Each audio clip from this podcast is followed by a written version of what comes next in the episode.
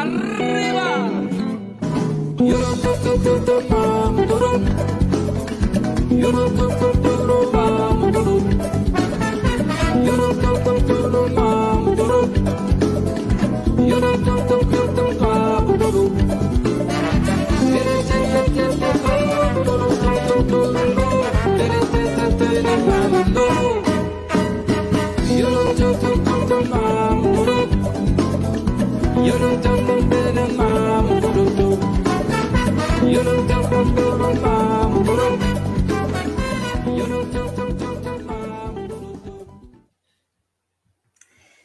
Horas, sete minutos. Boa tarde a todas, todos e todes. Iniciando mais uma edição das nossas lives do Paralelo 30, é, em transmissão simultânea pela página do Facebook e canal do YouTube. Só buscar por Paralelo 30 Aptafurg que vai nos encontrar. E tá aí, Rafinha já lançou para gente nossa live de número 75 e a pauta, o tema de hoje é psicologia das massas e a cultura do cancelamento ou do ódio, que vamos entender se pode ser dito assim, mas que caminham juntas, de mãozinhas dadas. É, e vamos conversar hoje aqui com Fábio Dalmolin, professor doutor Fábio Dalmolin, professor da Universidade Federal do Rio Grande, é, psicólogo, psicanalista, que é, vai nos ajudar a entender ou não, né, Fábio, é, o que está acontecendo por aí. Antes de abrir para vocês, de dar boa tarde, só atualizando a temperatura em Rio Grande, 22 graus, sensação térmica 19, umidade relativa do ar 81%, Rio Grande, e Rio Grande com é, um tempo, clima bastante instável aí na última semana, né? que nos remete aí a tempos de reflexão, internalizações, é o nosso outono, né? Amado por alguns, não é mesmo, Rafael Viana? E odiado por outros, posso usar esse termo, será? Boa tarde. As dúvidas em relação à duração do verão atualmente. Eu acho que a gente está meio que um romance aí do, do George Martin lá, então só que é o contrário, o inverno dura muito pouco e o verão ele vai assim de, de, final de novembro até o meio de agosto, início de setembro. E eu diria que a, a, as, as, estações também passam pelo cancelamento, né? Que umas pessoas oh. detestam o verão, outras ah, cancelar algumas não gostam de nenhuma da estação. Enfim, o, né? O Rafa já quer cancelar o verão, olha aí.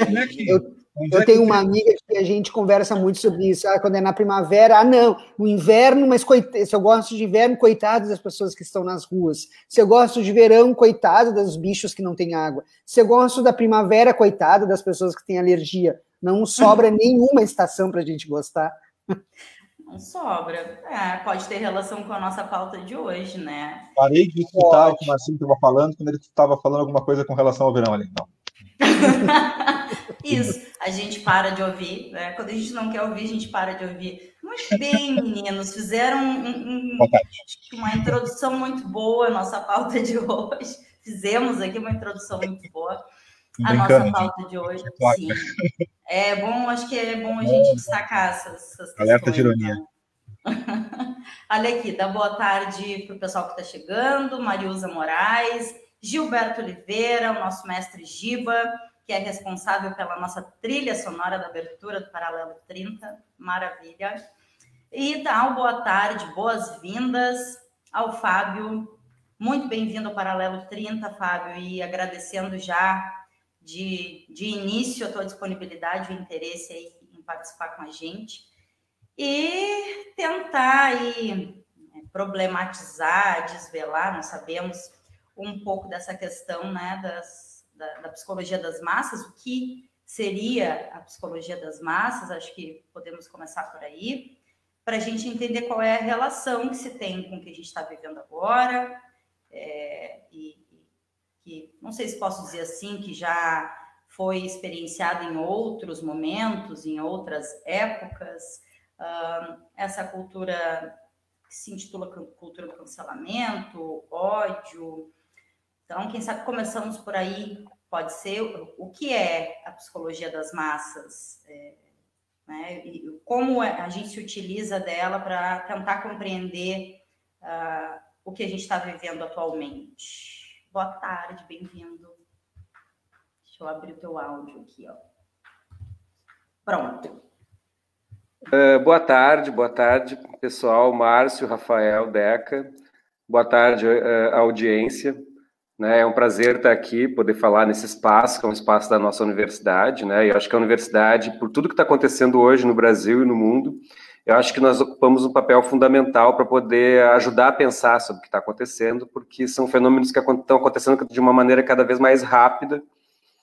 Né?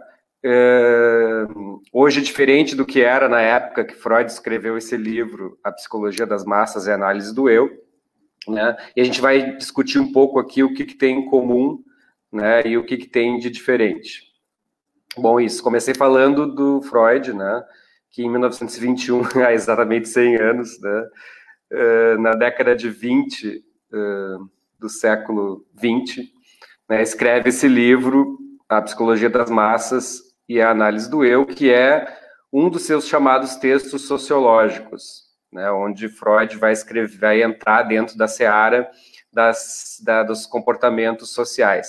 Ele começa, e eu começa né, o, o, o, texto, a psicologia das massas, dizendo algo muito radical e, e muito verdadeiro, principalmente nos dias de hoje, que é que toda psicologia individual é, na verdade, uma psicologia social. Né? Uh, há muitas controvérsias com relação a isso dentro da própria uh, psicanálise, mas há, uh, o Vladimir Safatli disse isso uh, no último livro dele, num dos livros dele, também num vídeo que ele escreveu, que ele, uma fala dele no, no, no YouTube, né, de que sempre a, a, a, descoberta da psicanálise, né, ela sempre teve a ver com a questão social, né, que surge numa época né, de, uma, de uma sociedade repressora, de uma sociedade moralista, né, uh, de uma sociedade que onde as pessoas, as mulheres, por exemplo, não tinham muito recurso né, do que fazer, de para quem falar, e eram totalmente reprimidas e tal, aconteciam guerras, traumas de guerra e tal, e, bom, na, na chamada vida civilizada, né, existia uma, um determinado comportamento esperado das, né, das pessoas, e como isso não era possível, bom, tu vai formular sintoma, o sintoma como uma maneira de se rebelar, é uma visão muito interessante do, do Vladimir Safatli. Né? Mas essa questão de toda a psicologia, uma psicologia social, é interessante porque, bom, quando a Deca apresenta, né, uh, ela já diz aonde eu me, onde estou filiado, digamos assim, quer dizer, o meu eu, né, o meu eu que seria, eu tenho o meu eu que é que é ele que ele é íntimo, né, sou eu a qual me refiro, que Freud vai chamar num texto de 1914 de narcisismo, né? Quer dizer, o narcisismo é aquele mito do narciso que se olha no espelho, né? Então, de uma certa forma, existe essa autorreferência para eu ter a minha ideia, de, bom, eu sou eu, né? Mas quando eu digo eu sou Fábio, eu tenho aqui essa dobra do social com o individual, porque, bom, existem outras pessoas que se chamam Fábio. Fábio é uma palavra da língua portuguesa. Eu recorro a palavras da língua portuguesa para poder expressar o meu pensamento, mesmo dentro da minha própria cabeça. Né? Então, meu pensamento mais íntimo, na verdade, ele é expresso numa língua portuguesa que precisa o tempo inteiro se atualizar. Né? Então, é, esse pensamento do social, essa relação do individual com o social, ela está dobrada, né? ela está em interface. E é muito interessante, a gente pode usar como metáfora um dos assuntos de hoje, que é a informática. Né? Então, nós somos do tempo aqui, não sei se tu, Deca, né? Mas, mas nós somos do tempo que, por exemplo, tu podia trabalhar offline no computador, né? Então, é, hoje em dia o teu computador surta se ele, se ele fica sem internet, né? Começa a dar problema, ele começa a pedir atualização, tu não faz nada sem estar conectado com a internet. Mesmo os próprios editores de texto, né? Eles já têm corretores ortográficos ou algo assim, né? Então, é uma boa metáfora para pensar essa questão de psicologia das massas, e a gente, e a gente pode reduzir, já que, já que a gente não tem tanto tempo assim, né? Esse, né? As pessoas estudam anos desse texto, da psicologia das massas, mas a gente pode sintetizar isso, né? Como se nós tivéssemos essa placa de Wi-Fi, né? E ela está sempre ali conectada em algo que é coletivo, que é individual ao mesmo tempo. Então, tem esse princípio. Então, o nosso eu, ele é um eu que nos dá identidade, mas essa identidade, ela está em interface com uma identidade coletiva. Né? O que Freud vai dizer, vai colocar na psicologia das massas, né, vem a partir de outros filósofos e psicólogos do século XIX, e isso é mais apavorante ainda, né? Porque o texto do Freud é de 1921, se vocês forem ler ele, ele é muito atual, né? Ele se refere quase totalmente, né, na parte social, a um, a um cara chamado Gustavo Le Bon, né, que escreveu um texto sobre psicologia de grupos de massas em 1900, né, e vai dizer coisas que a gente está vendo hoje com relação às massas, as massas na internet, principalmente. E hoje os fenômenos de massa, isso a gente vai conversar depois, eles são basicamente de internet. Né? Por exemplo, o Le Bon diz umas coisas assim: uh, o teu comportamento dentro. E aí, aí, massa é isso, a massa é um conceito específico. Né? Até vai ter traduções do Freud não muito boas que vão dizer grupos. Tem a ver com grupos também né? Mas a, o conceito de massa ele é específico no sentido de uma conexão entre as subjetividades, né? Hum, é claro que eu falei para vocês essa questão do Wi-Fi e tal, dessa coletividade, mas aí são coletividades restritas, né? Reificadas, rígidas, identitárias, que fecham um ciclo de amor e de laços libidinais para dentro e concentram o ódio para fora. Então, aquilo, basicamente, aquilo que está dentro de mim é bom e aquilo que está fora de mim é ruim e tem que ser rechaçado. Né? E isso vai que nem uma panela de pressão. Né? A panela de pressão, as moléculas ficam ali pulando, pulando, pulando, pulando, pulando, até que ferve. Né? Então, as massas funcionam mais ou menos assim. Né? Então, o Le Bon vai dizer assim: olha que coisa interessante. As, a, o comportamento da pessoa numa massa, o intelecto dela é reduzido. Né? O comportamento de uma pessoa dentro de uma massa, a, a, ela é mais burra, digamos assim, a pessoa que está conectada a uma massa, do que uma pessoa no seu ambiente fora, quando ela se desconecta dessa massa. Né? Uh, as massas tendem a acreditar mais na mentira do que na verdade, na ficção do que na, do que na realidade. Olha que interessante isso. Isso foi escrito no final do século XIX. Né? Um, Várias outras questões. Ah, as pessoas se, se ocultam atrás da massa. Né? Elas se escondem atrás da massa e a partir daí elas se sentem livres para fazer o que elas quiserem, para dizer o que elas quiserem. Eu gosto de dar. Eu vim com a minha camisa do Inter aqui, né? Uh, eu gosto de dar um exemplo do futebol, tá? Que é esse exemplo de conexão e desconexão da massa. Daí o futebol, o Freud escreve dois grupos artificiais, né? duas massas artificiais, a igreja e o exército. São massas que for, são grupos que foram construídos, de certa forma, como massas, não são massas espontâneas, mas eles têm alguns princípios. E massa, gente, pode ser qualquer coisa, um partido político, um ideal, pode ser a universidade, né? pode ser a nossa a relação de professor. Então, os, professores, os, os alunos formam massas, né? os professores formam massas, de repente. Né? Esse, esse mecanismo de nós eles, ele é estudado pela antropologia também desde o século XIX. Né? Quando tem, inclusive, experimentos. Ah, é, desculpa, porque eu estou prestando atenção e com várias. É, com vontade de vários, vários questionamentos. então, fale. Aqui, Sim. É, esse, essa, essa compreensão né, de uh, estar ali né, nas massas, o indivíduo uh, ficaria mais emborrecido, talvez o menos inteligente. Uhum. Uh, fiquei pensando e lembrando muito, e sempre que a gente fala né, nessa questão de, de massa e de ódio, uh, eu lembro muito de uma situação, e aí, já que tu citou o Inter, eu vou lembrar, vou trazer aqui que lembro sempre, é, de uma situação de uma torcedora do Grêmio é, num estádio de futebol, onde ela. Uh, é a mesma coisa pensasse a mesma coisa, mas eu vou deixar assim muito nítido e posto aqui que eu sou gremista, tá? Inclusive, antes da gente entrar no ar, eu cancelei já a camiseta do Fábio, tô brincando, gente. Não cancelei, não, foi só uma brincadeira. Mas sou gremista, mas lembro sempre desse fato que acho que marcou bastante. E, e naquele momento acho que foi algo é, bastante posto, assim, né? De é, a, a moça, se não me engano, advogada, Uh, disse: Eu não sei nem por que falei aquilo, eu não me posiciono assim, eu não entendo dessa forma. Lembro que depois disso, uh, porque ela xingou, acho que ela, uh, se não me engano, foi cometeu um crime de racismo contra um jogador do Inter. Foi isso, né? Me ajudem. Tá. E, eu acho que não foi disso, do Inter, não era do Inter. Não era do era, Inter? Não, era um outro, era alguém que estava jogando com o Grêmio e ela chamou ele de macaco. E ela fazia gestos de macaco, na realidade, Isso junto mesmo, com a massa toda, né? Só que a... Enfim, essa moça foi cancelada, né, depois, e não estou aqui dizendo que está certo, está errado o que ela fez, né, gente? Obviamente é um ato criminoso, é algo é, a ser desconstruído, mas uh, lembro muito dessa situação e fico pensando se se essa situação que a gente observou e foi divulgado pela mídia, se isso poderia ser um, um, né, um caso é, de uh, uh, onde a, a, massa acaba é, tomando conta né, e fazendo essa, fundindo esse indivíduo naquele momento ali, de, de também muita euforia. É, a gente sabe como é a torcida de futebol, não sei se consegui colocar bem. Uhum. É, deixa eu pegar um gancho nisso.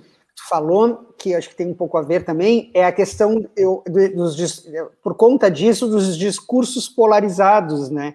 Que a gente tem hoje com a, da extrema direita. Na realidade, a gente fica num embate, né? A gente tem a gente vê os embates e aí acho que entra um pouco no que o Fábio estava falando, né? Junto com essa questão do as polarizações que vão levar no final a um discurso, na realidade, de ódio, né?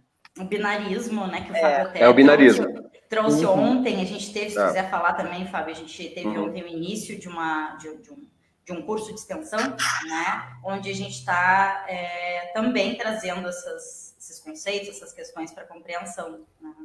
É. O mais importante, gente, isso eu falei no curso ontem, né? A gente tem um curso de extensão nas quintas-feiras semanais, né? Que é sobre os textos, justamente sobre os textos sociológicos do Freud.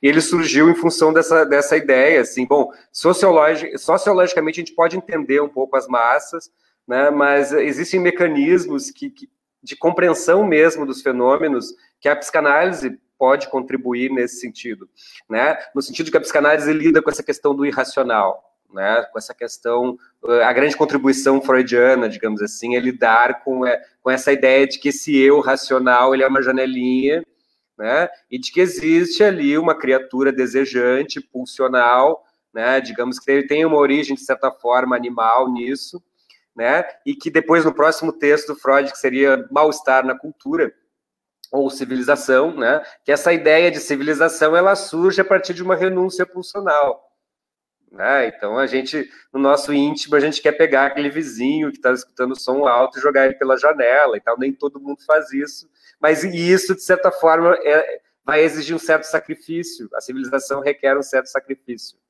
digamos assim. Né? Mas quando a gente, no caso da torcida de futebol, como fenômeno de massa, justamente é isso. Né? Então, é, quando a gente está ali, né, o nosso eu se funde com aquela massa, e aí, de certa forma, ela fica acima de nós mesmo que o racismo seja um fenômeno, mesmo que a moça. Ah, eu acho que uma pessoa que grita aquilo ali de fato é racista, né? Mas é claro que no, no íntimo dela e tal, ela, né? E aí quando ela, ela se solta quando tá ali naquele anonimato da massa né? E aí tu vai lá xingar uma pessoa que tu nunca viu na tua vida. Não, não, não, vamos sair até do racismo, vamos, vamos entrar na questão do juiz que eu ia falar, né? Então, bah, tu tá agora no Campeonato Brasileiro, então tu tá lá no estádio de futebol e aí tu vê um lance, né? No Grenal, né? No, no, naquele pênalti. Então, claro, toda a torcida do Grêmio viu que não foi pênalti, toda a torcida do Inter, né? Viu que foi pênalti. Né? E tá todo mundo é. brigando nas redes sociais, brigando e ninguém arreda o pé porque tu tá conectado na massa. Ou seja, tu, tu, tu, tu responde mais à massa. Mas eu aposto, né? Isso eu dou exemplo do jogo de futebol. Bom, eu tô lá no jogo de futebol e aí eu vejo o cara cair na área e eu xingo o juiz, que é um cara que eu nunca vi na minha vida, xingo o cara de coisas terríveis. E é um cara civilizado, professor universitário e tal, aquele pai de família, tu vai ver o cara lá de terno e gravata, né, gritando as piores coisas obscenas possíveis. E aí depois nós saímos do, do jogo e vamos tomar uma cerveja. E aí a gente, bah, realmente não foi pênalti. Né? Daí tu, aí tu volta, tu te desconecta, etc. Cara, tem gente que nunca se desconecta da massa, isso é um problema também, né? Tem gente que está sempre conectado, mas uma, uma, boa parte das pessoas está ali, conectada.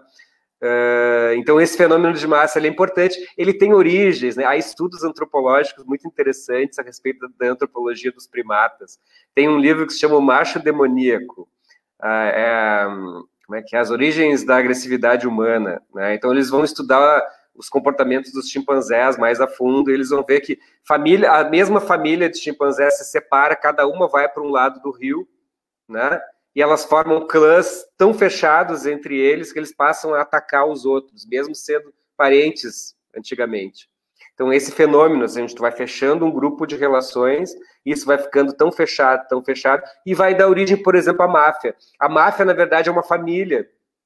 Uma família que vira algo assim, bom, ou, ou né, as relações do tráfico de drogas, ou as relações que tu vê de facções no presídio. Né? Então, uh, a, pior, a pior coisa que existe é a traição. Quer dizer, é uma pessoa de dentro trair o grupo né? Porque esse grupo é muito fechado por laços que, na verdade, o Freud vai dizer são laços de amor. Mas é um tipo de amor, né? um tipo de libido que é convertida numa libido que não é uma libido de amor, uma libido sexual. Né? É uma libido de união de laços para se proteger, né? De uma certa forma da angústia, né? Para se proteger da aniquilação a gente entra numa massa e idolatra um líder, uma religião, um time de futebol, um político. Né? E no caso dos políticos, Freud escreveu em 1905, Freud foi um cara que sofreu muito com o antissemitismo. Né? E aí e, e isso foi é, esse, esse, esse livro foi escrito logo depois da Primeira Guerra Mundial, que foi a pior guerra de todos os tempos até então. Foi uma guerra de massa, né? Onde foi onde se exterminou a população civil, isso não tinha até então, né? As guerras eram as baixas eram entre exércitos e as portas da Segunda Guerra Mundial. Então, eu tenho o antissemitismo surgindo. Né? A Alemanha sofreu tantas sanções com, econômicas e, e, sociais com relação à Primeira Guerra Mundial, né? que dizem que, ironicamente, uh, Goebbels teria lido o livro do Freud, A Psicologia das Massas, e aí, é, e aí é fogo, né? Porque Freud teve irmãs que foram para campo de concentração, teve livro queimado pelos nazistas, mas um deles não foi queimado. Né? Essa, essa, depois a gente fala sobre o negacionismo, pode falar sobre o negacionismo, né? Que os negacionistas, negacionistas ricos, eles não são de verdade negacionistas. Eles compram seu bunker lá, seu terreno em Marte e tal. Né? Quem, quem tá na, na batalha é o negacionista pobre, miserável lá, que, tá, né, que entra numa massa e não sabe por quê. Né? E também a mesma coisa, ah, queimaram os livros do Freud, não, né? Eles pegaram aquilo que interessava para eles e criaram um, artificialmente uma ideia de massa, de construção de uma massa, a partir da propaganda nazista e do antissemitismo. Ah, nós, né, ah a gente está aqui numa crise econômica. Ah, qual é a culpa de quem? Dos judeus. Né? Ah, a gente está. Não, a culpa é dos judeus. Foram eles, foram eles, foram eles, foram eles.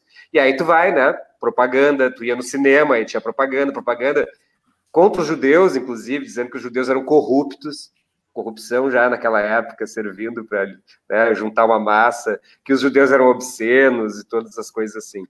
Ô, Fábio, Sim. E, então, é, bem sobre isso, né, mais atual do que, como tu falou, né, mais atual impossível, né, mas trazendo para a nossa realidade fora discursos é, é, políticos, né, ideologias, né, política, não é ideologias, não que a gente não tenha, mas é a mesma coisa que a gente, que a gente hoje percebe, né, hoje, já há algum tempo, né, que a gente vê todos esses elementos, né, o, a, a, culpa do comunismo, a culpa desse outro grupo, né, e a gente vê exatamente um grupo se fortalecer, e, e aí isso que eu queria falar, as pessoas uhum. acreditam, né, e não significa que todas as pessoas que, que estão aí, ou que na realidade votaram, elegeram o governo que a gente tem no Brasil, não, não é, é uma pergunta, significa que todas elas concordam com ele ou esse fenômeno da, de massas realmente ele é, é, esse grupo é, é, o fenômeno das massas ele vai explicar exatamente esse o que aconteceu no Brasil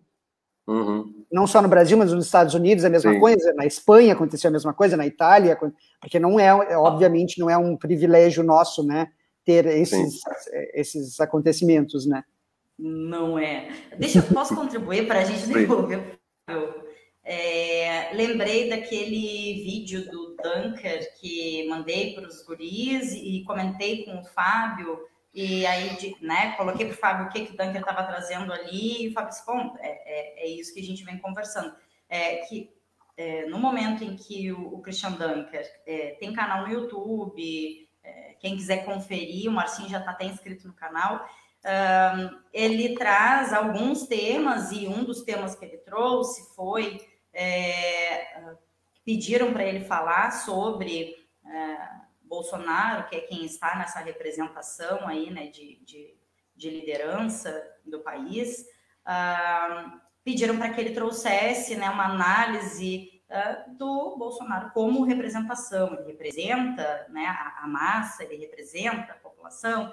E aí Dunker resgata essa questão da psicologia das massas e traz a questão da, da, da população fragilizada, né, no momento em que está é, fragilizada, uh, parece que se não sei se estou usando os termos corretos, mas se infantiliza, né? Bom, eu estou fragilizado, parece que eu retorno lá é, para uma sensação de infância, de estar desprotegida, e entrego é, para alguém que se mostra parecido comigo, que fala daqui a pouco uma linguagem mais uh, acessível, mais popular, que parece o churrasco, né? Que parece uh, alguém familiar, né? Uhum. Alguém próximo de mim. Então eu delego e entrego para ele o discernimento, as decisões e me identifico e talvez até uh, acabo me fundindo é, com ele, né? E lembro que tu ainda me disse, né, que é muito delicado falar dessas representações políticas,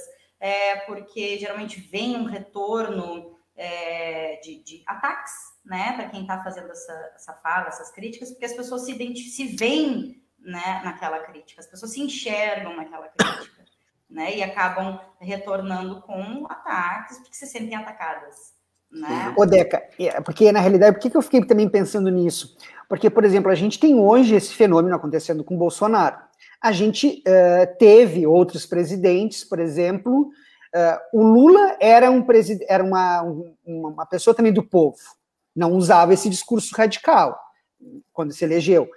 E, mas a gente teve, por exemplo, o Fernando Henrique, que era um acadêmico né, de outras classes sociais que não a grande maioria da população do Brasil. Por isso que eu fiquei, eu queria que me ajudasse a entender, na realidade, fiquei nessa, com essa dúvida, né, de como identificar isso, ou não tem nada a ver, né, uma coisa com a tá. outra, né. Rafa, tu quer falar alguma coisa? Não? Bom, é interessante, gente, porque a gente tem que ver que o fenômeno que aconteceu atualmente no Brasil Tá? Ele é muito e nos Estados Unidos também, em outros países, né? E é um fenômeno nosso uh, contemporâneo. Ele, ele é um pouco diferente, né? Coisa, algumas tem um podcast que é da Piauí que conta a biografia do Bolsonaro, que é muitíssimo interessante. E vai ali vai falar sobre o clique, né? Tem, tem um clique ali que acontece que vai alavancar o Bolsonaro, né? E isso é, e, e vai alavancar o, o Trump também né? Porque, bom, a dicotomia republicanos, democratas, ela existe e tal, bom, e, e, o Trump, ele vem de uma outra forma, né? Tanto que os Estados Unidos, o que salvou os Estados Unidos, na verdade, foi a, digamos assim, a solidez institucional onde os próprios republicanos se apavoraram, né? Então, os Estados Unidos, digamos assim, não tem o um centrão, né? Então, os, os, próprios republicanos se apavoraram, né? E até, o Zizek fala uma coisa interessante, dizendo assim, olha, toda, toda eleição americana é fraudada de certa forma, o Trump fala a verdade. Né? Só que, claro, é a, a eleição é a eleição do Bush, né? Mas não realmente, olha o sistema eleitoral americano, não tem como não ser fraudado, né? De certa forma. Mas aquela quando o juiz rouba para nós é bom, né? Quando o juiz, como é que é? tem uma tem uma, um grupo na internet ali que se chama ódio do bem, né? Que, né? que bom, um cara maluco como aquele ali com, né? com uma, o maior arsenal nuclear do mundo nas mãos, né? É, é complicado, mesmo que também a gente vai ver que né, os, os, democratas também, era, eles eram os escravocratas na Guerra da Secessão, né? Eles que eram os, os escravocratas, eles que bombardearam também a Bósnia, toda aquela história assim, são os democratas, estão no... Por, porque é isso, né? A política norte-americana, ela tem direita e direita, né? Direita e extrema-direita. É, claro. Mas não, não tem né, as outras... Mas eu, eu quero falar sobre esse fenômeno, quer dizer, concordar ou não né, com um, essa identificação com o líder, isso acontece com o Lula, por exemplo, né?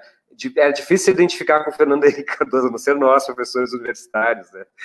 Mas, mas uh, o Lula também é um fenômeno de massa. Eu já briguei com pessoas também, que não, não admitem né, equívocos que o PT, uh, né, como, que é isso cometeu quando, né, só ver o Paulo Guedes, né, Paulo Guedes ele era assessor do, do Afif Domingos na eleição de 1989. Hoje o Afif Domingos é assessor dele. O Afif Domingos foi ministro da Dilma.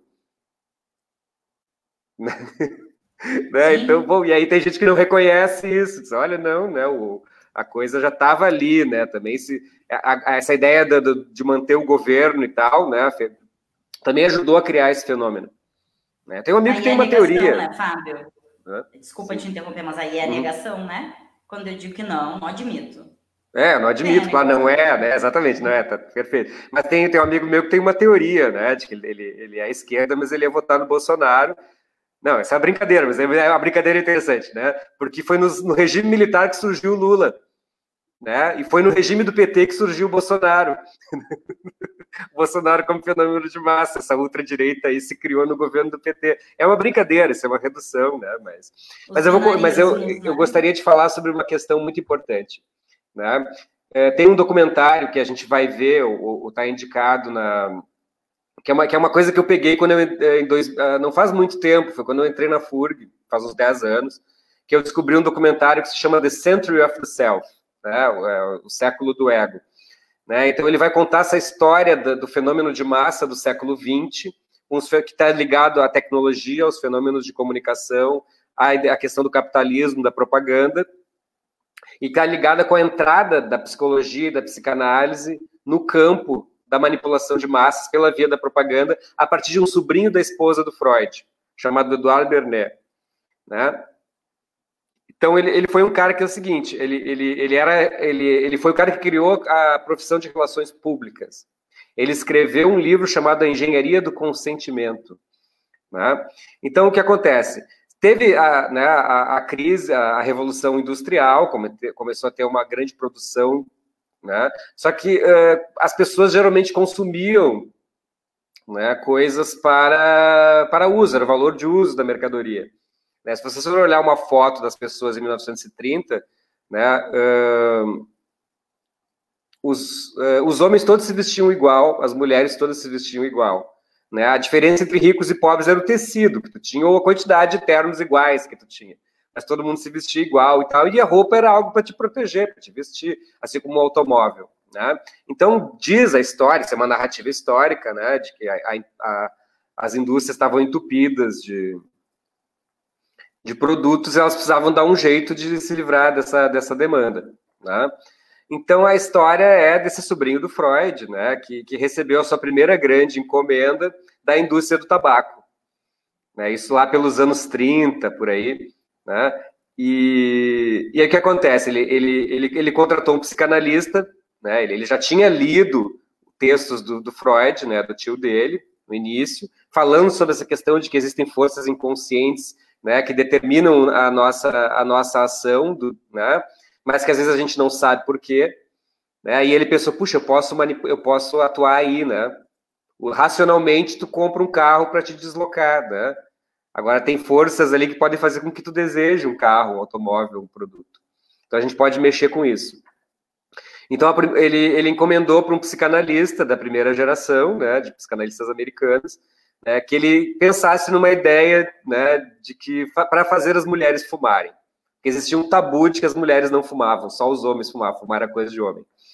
Daí o psicanalista pensou naquela época, uma psicanálise mais tosca, assim, né? Tipo, o que, o que os homens têm que as mulheres não têm que eu posso associar com o cigarro? Né? Aquela coisa cilíndrica, né? Que, que fica, né? que dá poder, que dá status, né, que os homens têm que as mulheres não têm. Quer dizer, eu falo. Eu ia, eu ia né? responder o que, que os homens têm que mulher, as mulheres não têm naquela é, época sobre naquela poder, eu ia perguntar poder. Poder, poder fumar e, e pênis. Né? né? O que, que, naquela época era isso: poder, fumar. Os homens podem fumar, as mulheres não. Tem, os homens têm poder na sociedade machista. Estavam surgindo as sufragistas naquela época, né? E, e aí o que, que ele fez? Bom, dá um jeito de associar essas coisas. Né? E aí ele teve uma ideia, né? naquela época não tinha televisão, nada, né? teve uma grande festa e ele espalhou um boato de que as sufragistas iam ir nessa festa. E ele combinou com várias modelos de que ao mesmo tempo, no momento que os repórteres todos estariam tirando foto, elas acenderiam cigarros todas ao mesmo tempo, diante de todo mundo. Né? E a manchete no outro dia era de que, bom, as tochas da liberdade, ele conseguiu associar ainda com a estátua da liberdade, que é uma mulher segurando o um negócio pegando fogo. Um cigarro. Né? Então ele produziu essas associações todas dentro de um símbolo, né? E esse símbolo, ele mesmo que tu não pense na hora nisso, naquela época, tu não pensasse, isso aí vai mexer. E dizem, né? Diz a história de que começou a aumentar a venda de cigarros, né? Porque daí as, a, metade, metade do público consumidor de alguma coisa. Né? E a partir daí ele começou a investir em propaganda, a, a partir com essa ideia, não de investir naquilo que as pessoas querem, mas com a lógica psicanalítica de investir naquilo que as pessoas desejam. A boa e velha manipulação.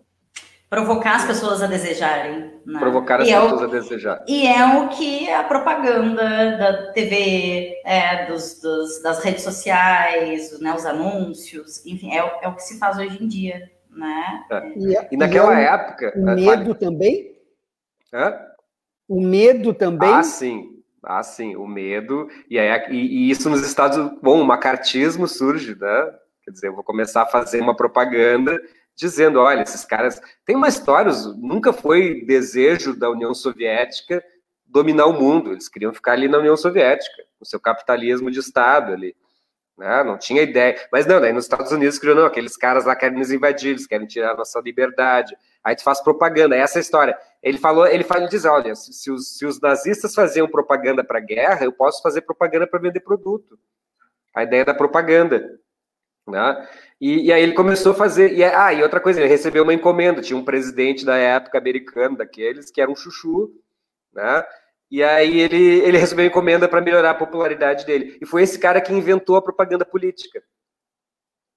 Né? Que, que, que é tu não dizer assim, ah, o candidato vai fazer isso, mas tu atribuir qualidades e atribuições onde as pessoas se identifiquem com aquele candidato. A primeira coisa foi levar atores da época para visitar o candidato na Casa Branca lá e conversar, tirar foto com ele. O cara não sorria, ele conseguiu sorrir do lado de um ator famoso. Né? Então ele conseguiu capitalizar, que é a velha questão do fetiche da mercadoria do Marx. Né? Eu pego uma coisa que não tem valor nenhum e eu atribuo propriedades mágicas a ela. Né? Então está muito ligado a ideia do fetiche da mercadoria do Freud com a ideia do, do Marx, com a ideia mesmo do gozo, do desejo em Freud. Né? Que são propriedades irracionais e mágicas que eu coloco num produto. Por isso que as pessoas não têm dinheiro nenhum e compram um iPhone de 7 mil reais né? Hum, Basicamente, por quê? Né? né? Para quê? Né? Qual, é, qual é o sentido disso? Para se sentir pertencente, né? É. É, e aí. Imagino eu. Vai, vai, vai assim, só para lembrar, só antes de, de, tu trazer a tua. A gente está chegando aí uns 15 já. minutos finais, tá? tá? E a gente não tem uma coisa rígida aqui, fala assim, quatro horas cai a live, não é assim. Mas a gente tem uma, né? Um limitezinho. mandou mensagem no, particular, está com cara de preocupado, eu não estou com cara de preocupado, eu estou com medo que o programa vai acabar e eu, e eu, não consegui ainda interromper ninguém e não quero interromper ninguém. Eu, eu, eu ia falar, Rafa, que era para falar outra coisa, eu vou desvirtuar o assunto e, cara, não vai dar tempo de nada. Né? É, eu só queria falar uma questãozinha, né? então deixa eu falar uma questãozinha então para a gente abrir o debate, que eu acho importante para a gente entrar no que, no, que, no que é específico dos dias de hoje. Vocês já ouviram falar na Cambridge Analytica, né? Sim, tá inclusive discutimos aqui o dilema das redes. É, é, né, é o dilema das redes. Né? O que, que acontece, gente? Tá? Naquela época da eleição do Trump e também da eleição do Bolsonaro, né? Uh, na psicologia existe um, um, tu deve conhecer, né? Um, não sei se tu, é que não, não, é todo mundo que conhece, né? É um teste de personalidade que se chama Big Five, né? Aquele, que a, os testes de personalidade, eles são. Coloca todo mundo numa equação estatística. Tu responde ali perguntas, né? Numa, numa escala de cinco, né? E aí vai. E, estatisticamente isso é validado. Por exemplo, o zodíaco, né? Do, do horóscopo, era uma maneira de escala de personalidade primitiva. Tu divide a humanidade em 12 tipos de personalidade. Né? O cara mais agressivo, o cara mais amoroso, o cara mais diplomático, o cara, né? Isso, isso foi a primeira independente do nexo causal, de eu nasci no 15 de julho, eu sou câncer, eu sou isso, mas essa categorização tu poderia aplicar um teste e validar ela estatisticamente. Foi o que foi feito, digamos, grosso modo. Né? Então, o, o Big Five, esse divide a humanidade em cinco tipos de pessoas. Se ela é mais assertiva, se ela é mais impulsiva, né? Tem um detalhe do teste lá. Então, o que acontece? Hoje em dia, gente, as máquinas que a gente vive aqui, elas aplicam os testes. Né? Então, todo, tudo que tu interage na internet, toda vez, isso está é, nesse livro aqui, Tecnopolíticas da Vigilância. Opa, caiu, caiu meus livros. É, Tecnopolíticas da Vigilância, que é da Lavitz, que é da Federal do Rio de Janeiro, né? A professora Fernanda Bruno, isso aqui é pesquisa de Universidade Federal, por isso que eles não gostam da gente. Né? Sim. Uh, porque os caras, eles estão aqui nessa batalha, estão aqui né, agarrando o touro à unha, né? Então, é, tudo que a gente faz na internet é transformado em dinheiro. Qualquer pesquisa tua no Google vai tudo para equações matemáticas, são, na verdade, avaliações psicométricas. Né? O cara põe numa equação tudo que tu faz, ele sabe mais ou menos o teu gráfico, tu tá com o teu GPS, teu celular e tal. Então, não, existe mais, é, essa área da avaliação psicométrica, ela, ela passa por uma revolução justamente nisso. Antigamente, tu aplicava um teste numa pessoa, para a pessoa escrever alguma coisa. Hoje não, hoje qualquer coisa que tu faz está sendo registrada. E nós somos nove, nós somos 140 milhões de brasileiros, 5 bilhões de pessoas no mundo, conectadas numa média de 9 horas por dia. Mesmo que tu não acesse, né? Então, me parece, um, é. desculpe te interromper, mas me parece um teste muito mais fidedigno, não? Sim. E o que acontece? o cara da Cambridge né, descobriu que ele podia pegar esse Big Five tá, e correlacionar com os likes do Facebook. Então, e na época tinha isso, tu ia lá no site da, da, da, da, universidade, tu podia optar entre responder as 100 questões do teste ou o teu perfil do Facebook responder. Eu fui lá, fiz isso em aula com meus alunos, inclusive, né?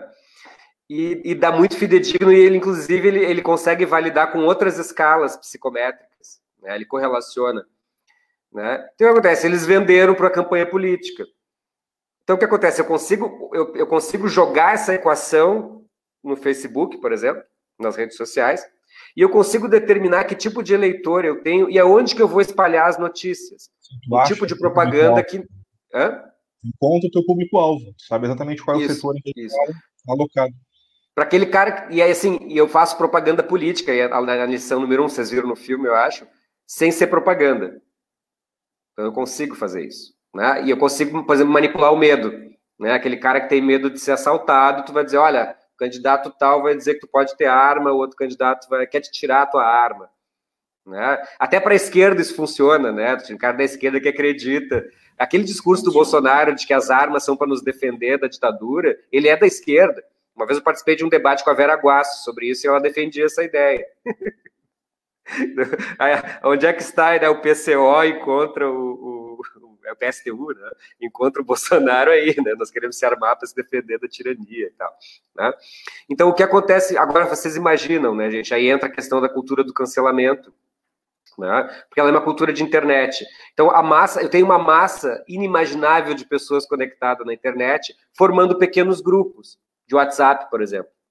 E a Fernanda Bruno atenta, gente, essas coisas todas vieram de graça. Wi-Fi de graça, WhatsApp de graça, Facebook de nada é de graça no capitalismo.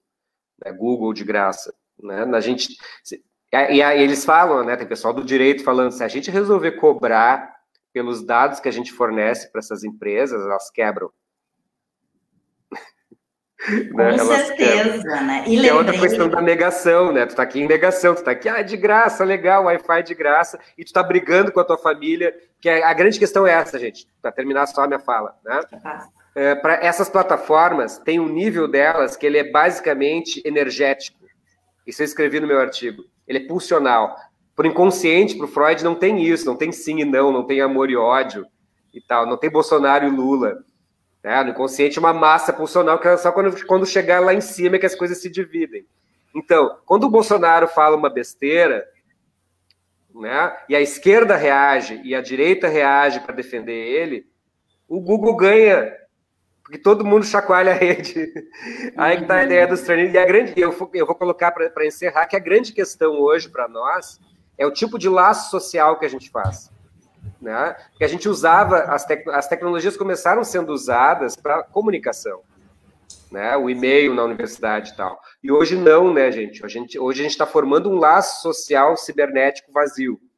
Então eu posso ir lá cancelar uma pessoa que eu nunca vi, mas eu vou lá e eu vou lá digo o que eu quero, falo, né, essa pessoa é humilhada, não sei o quê, mas eu não estou nem aí, né? Eu estou escondido atrás de uma massa. E pior, né? Eu tô, tô jogando isso dentro de uma plataforma fria. Eu não tenho laços, aquele. E eu dou o exemplo, né? Tem, tem uma, uma, uma vendinha, eu, sou professor de Santo Antônio da Patrulha. É, tem uma fruteira que eu compro coisas, né? E aí tem um. Eu até tirei foto do cartaz. Não aceitamos fiado. Aceitamos todos os cartões de crédito.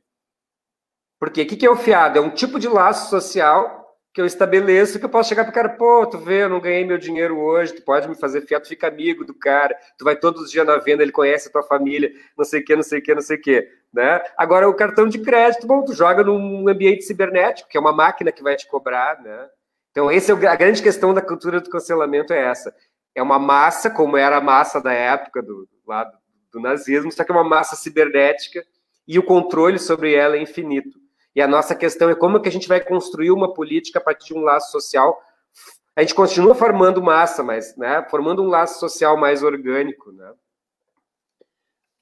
Uh, fala, Marcinho. É, porque eu fico, enquanto isso, a gente fica, eu, é, fico pensando assim, é, que hoje está bastante em discussão aí o Big Brother, né, com a, com a Carol Conká e com alguns outros ali, e é, a ponto né, desses, daqueles é, protagonistas ali é, terem é, as suas vidas, não estou dizendo que estão certos ou que eles estavam errados, né, mas muitos deles, a vida financeira acabou. Aí eu lembro de, porque a Carol com, com a propaganda, olha o nível que as coisas, da repercussão, né? A prova do líder, eu não vi, mas eu é, leio, acompanho nas redes sociais. Ontem, na prova do líder, era, na é verdade, eu não, eu não assisto.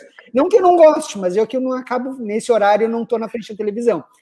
Uh, não tenho nada contra. Mas era, era a prova de ontem, que ela ganhou a prova, era com a, com a Coca-Cola. No Twitter, os trend topics, sabe qual que era? A Pepsi hum. Cola.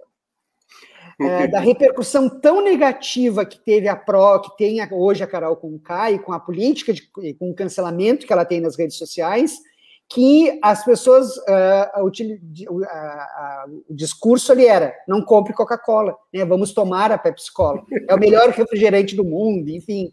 E aí, é. as, eh, aí depois eu estava lendo da repercussão dentro da Coca-Cola e da Rede Globo, né, de que isso tem que ser revertido, mas é para a gente, quando a gente percebe a magnitude que se transforma essa eh, política do cancelamento, né, dentro hoje, como você falou, dentro das redes sociais, que é a plataforma digital, né? Deixa eu aproveitar essa tua fala, Marcinho, antes de. Não sei se o Rafa quer colocar e devolver para o Fábio também, mas é, o que eu ia trazer, acho que, que tem, tem bastante ligação com isso que tu está falando, que é. Uh, bom, quando a gente coloca a questão da, da, dicotomia, né, do binarismo, do bipartido, que o Fábio trouxe um pouco aqui, trouxe ontem, é, bom, esquerda, direita, é, bom ou mal, certo, errado, né?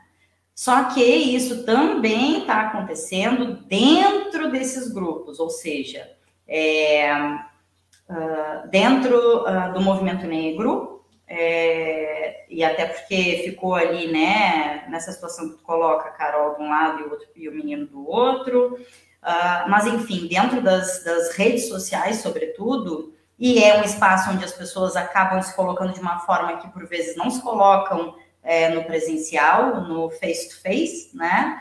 Uh, mas tem acontecido isso para dentro dos movimentos ou dos grupos identitários também, né? Uh, e muito nessa lógica de não esperava isso de ti, tu me decepcionou, então agora eu te cancelo e não interessa o que tu diga, o que tu venha a, a e, de novo, é, reforçar o que o Marcinho disse, a gente não está aqui para discutir Big Brother, acho que isso tem sido muito feito por aí.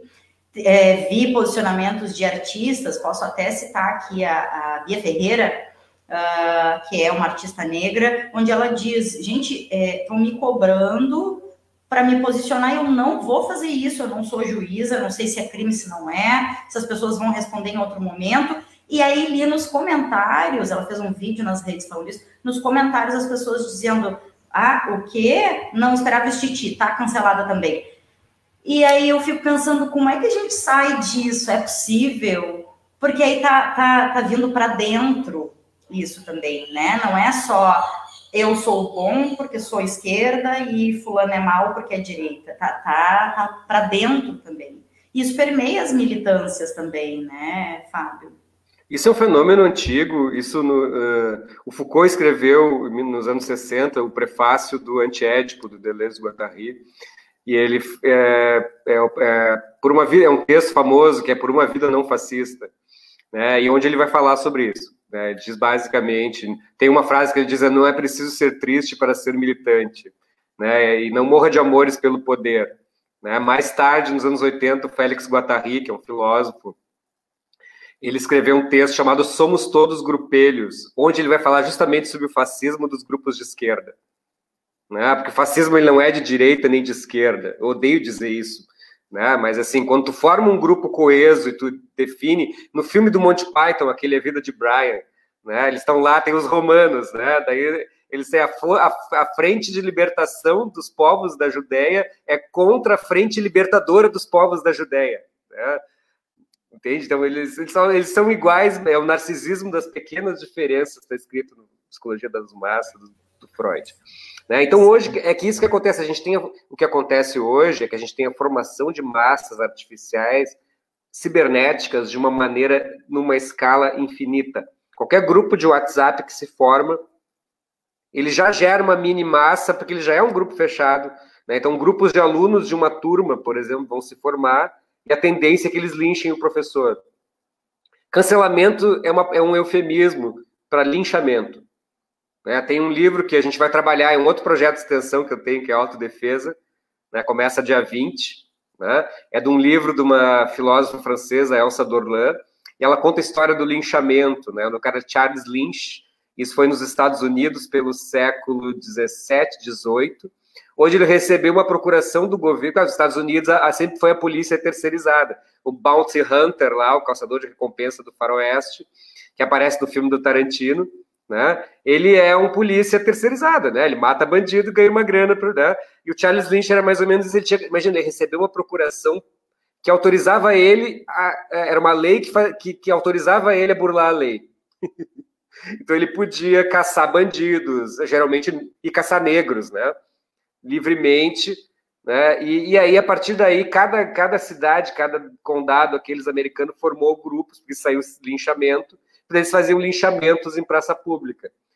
Claro que é exatamente como hoje o cancelamento, ele é um julgamento sem justiça, sem mediadores do, do processo penal. Né? Então, a pessoa é condenada, é a maneira que eu posso condenar e cancelar uma pessoa. Claro, tem a ver com a questão da fragilidade do nosso sistema judicial mesmo. Então, daqui a pouco a pessoa não tem o que fazer, né? Está sofrendo lá bullying, racismo, alguma coisa assim. E, bom, o que, que eu posso fazer? Eu posso me expressar na rede social. E esse é o perigo, né? Porque são empresas privadas, né, gente? É, então eu tenho essa, essa, esse, esse, esse, estado de exceção que o filósofo Jorge Agamben fala, é o, é, é o direito fora do direito. Né? Então eu posso linchar, eu posso cancelar, eu posso fazer o que eu quiser, destruir uma pessoa que eu nem conheço, né? E, e isso é uma maneira de, de punição extrajudicial.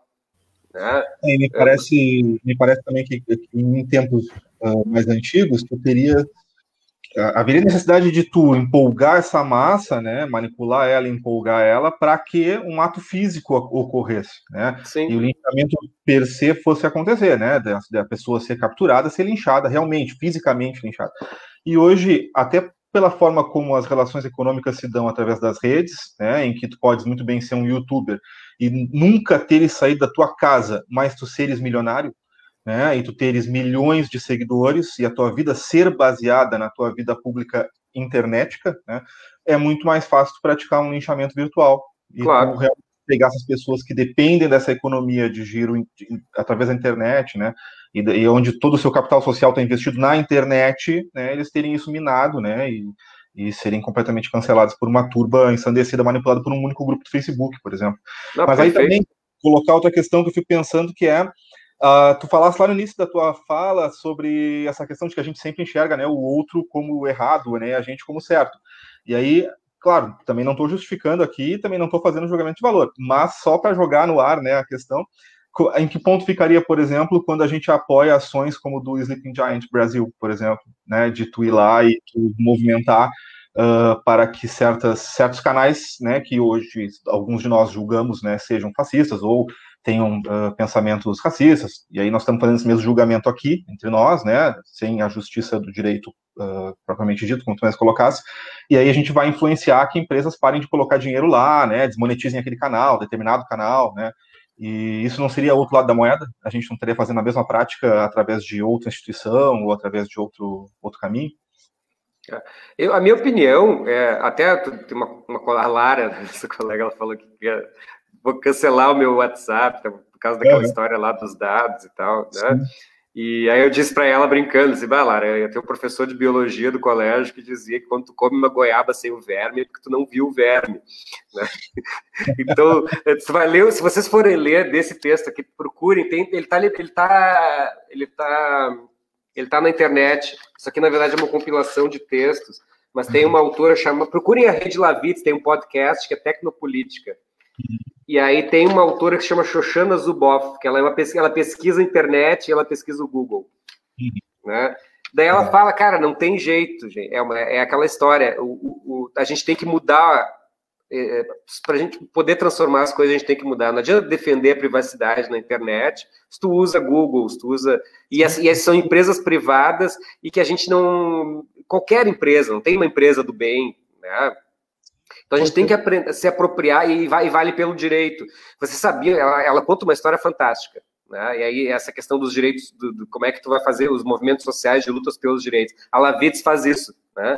Eles descobriram que na Alemanha, imagina, Alemanha, o Google Street View, tá? que é um, um carro com uma câmera que passa pela... Agora deve ser um drone, né? Mas ele tinha um dispositivo que invadia o Wi-Fi das residências. Eles descobriram isso por acaso e processaram o Google. Só que é isso, o Google é uma empresa né, que tem, uma, tem é maior, tem metade do PIB brasileiro, não, é um terço do PIB brasileiro. Com, com, hoje tem 40 mil funcionários. Daqui a pouco o Google vai ser uma grande inteligência artificial, né? não vai ter mais uma pessoa ali. Né? Uhum. Então é, é, esse processo que o Zizek fala, né, a partir do Lacan, que a única maneira de eu fazer uma revolução é mudar o sujeito radicalmente que é a nossa posição com relação ao sistema.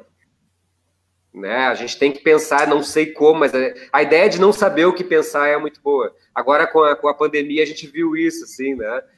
Ah, vamos tentar pensar um novo sistema fora do capitalismo. E aí, quem é que vai nos salvar? A vacina?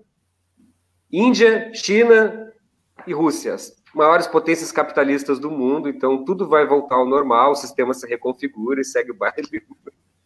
Olha aqui, Fábio. É. São quatro horas, quatro minutos, mas eu vou trazer Sim. os dois últimos comentários que estão aqui. Um é uma pergunta e o outro é um comentário. Vou trazer primeiro o comentário sobre o que a gente falou de movimentos. Guilherme Rodrigues diz: se for fazer uma análise dos movimentos em Rio Grande, e aí uma nota minha aqui, acho que não só em Rio Grande, mas segue. Será encontrado exatamente isso. Dentro do movimento, você tem que dizer amém para tudo, caso contrário, você é massacrado e perseguido por uma crítica construtiva, mas contrária de alguns. Comentário do Guilherme. E agora a pergunta do Fernando Vieira Ribeiro. Uh, esse ódio pela Carol Conca, Nego Dia, etc., uh, não, não vai se estender isso ao resto do povo negro? E os que já não gostam, acho que deve ser. Não, vão passar. Não gostam, deve ser os racistas, né? Não vão passar a não gostar mais ainda por causa disso, ou os racistas desvelados, enfim. Uh, isso alimenta o ódio. Claro. É... Não, e alimenta. Esse, esse Big Brother, eu vou dizer, ele, foi, ele é o primeiro Big Brother, eu acho, 100% criado a partir de uma lógica algorítmica. A maioria eles são influenciadores digitais. Eu vi o primeiro Big Brother, né? Eram, eram pessoas que iam lá e né? isso aí, na lógica, uma coisa meio analógica. Aleatória, assim, assim é, né? Agora não, agora tem uma batalha ali. E também, vocês devem perceber isso, que a gente, a gente não percebe esses fenômenos de massa, assim, né? Como todo mundo começou a comentar o Big Brother. Né? Nossa, demais. E, e essa, isso, isso é uma lógica, isso, isso é a lógica dos isso está chacoalhando as redes, está chacoalhando o Twitter, e esses caras estão ganhando trilhões e trilhões e trilhões de dólares em cima do nosso ódio. Né? Porque isso aí o Fortnite fala, o ódio é muito mais agregador do que o amor. Né? E enquanto isso se desvia a atenção do que realmente interessa, né? De, é, de outras é. políticas que estão passando por baixo dos panos ali e nós não estamos. O povo não está tendo atenção para isso, né? A nossa solução, gente, olha, é, é, é espaços de debate, é espaços de conversa, é, é a gente estar tá nessa, nessa lógica assim, da negociação, é tentar resgatar, reconstruir os laços e que a internet seja só um vínculo, né? que a gente possa criar, a internet a gente use para promover o debate. Tirando o anonimato, né, propor, é, é uma coisa muito difícil de fazer, a psicologia pode contribuir em cima disso, até porque eu acho que essa é a principal função da psicologia do século XXI, né? Porque toda aquela outra parte as máquinas fazem, entendeu? Hum. Agora, o, o, lado humano, a, a, o que nos torna ainda humanos, que é essa coisa de formar um laço humano, né? E isso é, ainda nós temos só. Outra coisa, mandar um abraço para Fernando Vieira Ribeiro ali, que fez a pergunta. Né? Não, ele tem razão, é que isso, tu vai, tu vai fomentar o ódio, tu vai fomentar o amor entre os iguais, e tu vai fomentar as redes sociais, aí Twitter, Google, Zuckerberg, sei lá quem lá, Bill Gates, vão ficar cada vez mais trilionários e cada vez concentrar mais renda. Que hoje gente, esse é o nosso grande problema. Nunca a humanidade. o capitalismo está entrando em colapso porque nunca a humanidade concentrou tanta renda. E agora, né, e está tendo desemprego estrutural. Então, daqui a pouco vai ser uma massa. Daqui a cinco anos se calcula que vai ser uma massa de um trilhão de desempregados no mundo. Não desempregados, inúteis. Né? E agora, o que, que a gente vai fazer com essas pessoas? Olha. tela... Todo mundo quer falar.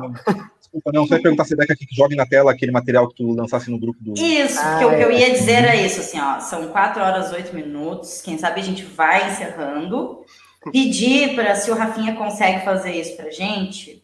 Uh, Rafa, na verdade, todos nós três poderíamos fazer, mas eu acho que o Rafa faz com menos esforço do que eu. Aí, na preguiça, eu, eu pedi para ele botar. É, que é o curso uh, Autodefesa, que o Fábio citou aqui. Queres fazer um, um chamamento breve, Fábio, por favor? É, tem, tem, deve ter umas 10 vagas, mais ou menos, né? Ela vai discutir justa. Eu escrevi um artigo agora, mandei para uma revista baseado no, no crime do Carrefour, né? hum. né? Porque ele está ligado ao crime lá dos Estados Unidos, do cara que, que não conseguia respirar, que estava com um policial, no, e está ligado ao Rodney King, que é um caso dos anos 90. Né? Então, o que, que ela vai falar? Né? Ela vai falar da ideia de, bom, nesse mundo né, de, de, de extrema violência e tal, de desigualdade, racismo, né? Como, é, como que a gente vai promover essa ideia da autodefesa? Ela faz a história desde os movimentos à esquerda, digamos assim, da capoeira, das, das danças, do jiu-jitsu das sufragistas, né? Que é muito interessante, que é uma, uma, parte da história que a gente não conhece, apareceu agora no filme da Enola Holmes, né? Lá no Netflix, né? Então, quer dizer, como que a gente usa o corpo né, para se, se proteger e como que a gente se defende de algo que não tem mais uh, a questão da justiça que nos. Né? É um tipo de, de. Como é que tu vai apanhar da polícia numa manifestação? Bom, aí tu revida, aí a polícia vai bater mais ainda em ti. Que o Rodney King foi isso, né? Os 15 policiais que lincharam ele alegaram autodefesa. alegaram defesa pessoal. Né? E o que, que ele poderia fazer? Ele não podia reagir, né? E ele também não podia apanhar, porque eles, os caras estavam matando ele. Né? Então, como que tu vai fazer? O Beto, o caso do Beto, do crime do Beto Freitas lá foi a mesma coisa. Né? Aquilo ali foi um pequeno linchamento, na verdade. Né? Então, ele estava ali na condição, foi um, foi um crime de racismo, mas apesar de ser de racismo estrutural, ou seja, não está tipificado, tanto que a delegada falou isso, né?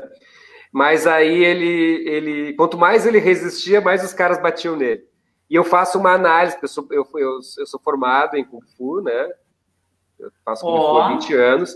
E aí eu estou juntando essa questão da psicologia social, da sociologia, com a prática da arte marcial. E eu faço uma leitura marcial do crime do Beto Freitas, né? A partir da formação em artes marciais dos seguranças, né? Tem a história, a Darlan conta a história do Krav Maga, né? Que começa como uma prática subversiva de autodefesa dos judeus e passa a ser uh, representar a ideologia oficial do Estado sionista israelense. Né? Então tem todas essas discussões vão ser feitas tá. com Foucault e tal, é, é, bem interessante. Tem a ver com a violência contra a mulher também, né? Quer dizer, como, por que ensinar defesa pessoal para mulheres como é ensinado? Se isso é válido ou não é válido? Isso é uma discussão importante. Falar do jiu-jitsu das sufragistas, né? Como que as uhum. mulheres aprenderam a lutar, né? Fisicamente, como essas coisas têm que ser faladas hoje em dia. Né? Ótimo, ótimo. É, bom, Marcinho, eu sei que tu queria fazer mais alguma não, colocação, eu, nós eu vamos encerrando. Era da ingenuidade que às vezes a gente tem, que eu, às vezes eu me perguntava, mas por que, que o WhatsApp é de graça, né? Que não tem propaganda, não tem nada, né? A gente, quem é que ganha com isso? Claro, um presente, presente do capital né? para nós. Era isso, é, e aí tu briga com toda a tua família, né? Tu briga Sim. com toda a tua família em função de uma. Né? Essa, essa briga política que tem no Brasil e no mundo hoje tem uns caras lá de fora olhando, dando risada, olhando a gente como ratinho no, no, na ratoeira. É, laboratório. Laboratório. Muito é. bom. Verdade. É. Bom, é, eu achei, tá, ótimo o papo. É, e fantástico, né, Rafa? E assim, quando o Fábio disse, bom, uh, qual a saída, né, para isso? Logo nesse sentido, né, Fábio, quando disse a conversa do eu, assim, ó, por um milésimo de segundo achei que ele ia dizer vem cometa, né? Mas que bom que é otimista, que, que bom que talvez a gente tenha uma possibilidade aí é, e vamos o diálogo seguindo, resistindo é, e, e, tentando aí construir essas formas e espaços de diálogo, né? Fábio, muito obrigada pela tua disponibilidade, tá? Esse programa, essa live fica gravada, fica disponível tanto no nosso canal do YouTube quanto na página do Facebook. Na sequência, Marcinho já lança nas plataformas de podcast, ali, Anchor, e entre elas o Spotify. Então, viramos um podcast também. Uh, e, enfim, agradecer muito, tá? E dizer que esse espaço está sempre aberto aqui para ti, para todas as, as pessoas que queiram vir aqui somar com a gente. Tá bem? Muito então... obrigado, gente. Valeu. Foi muito bom mesmo. Eu agradeço milhões. a gente agradece. Obrigadão. Nós, nós agradecemos de volta o pessoal que está ali na audiência também. É, então, encerramos por aqui, gente. 4 horas 13 minutos do dia 12 de fevereiro. Eu acho que eu não falei 12 de fevereiro, sexta-feira, no início dessa edição. Falo no final, né? Porque ainda não saímos do ar. Deca, é... voltamos na terça-feira, né? Voltamos, porque vamos trabalhar terça-feira. Tem carnaval? Não tem carnaval? Tem carnaval em casa. Gente, agora eu me dei conta, hoje é um dia palindrômico. É? 1202 2021. Ah, é verdade, olha só. Isso quer dizer alguma coisa. Olha aqui, gente. Hoje é sexta-feira, pelo calendário, sexta-feira de carnaval. A gente vai fazer aquela é, aquela fala que a gente costuma fazer por aqui, pedindo para que todas as pessoas que puderem colaborar com o distanciamento social, para que todas as pessoas que, se necessário for sair, usem máscara, é, se cuidem, cuidem aos demais, uh, porque, embora às vezes pareça, a pandemia não acabou. Pelo contrário, uh, não temos vacina ainda para é, todos. Todas. Né? Então, vamos seguindo por aí. Terça-feira a gente está de volta e vamos falar sobre Salve Arte, né? Isso mesmo, dia 16, terça-feira, vamos falar sobre Salve Arte Festival, que tem mais novidades vindo por aí. Um ótimo final de semana a todas, todos e todas. Até terça-feira. Um beijo. Até mais.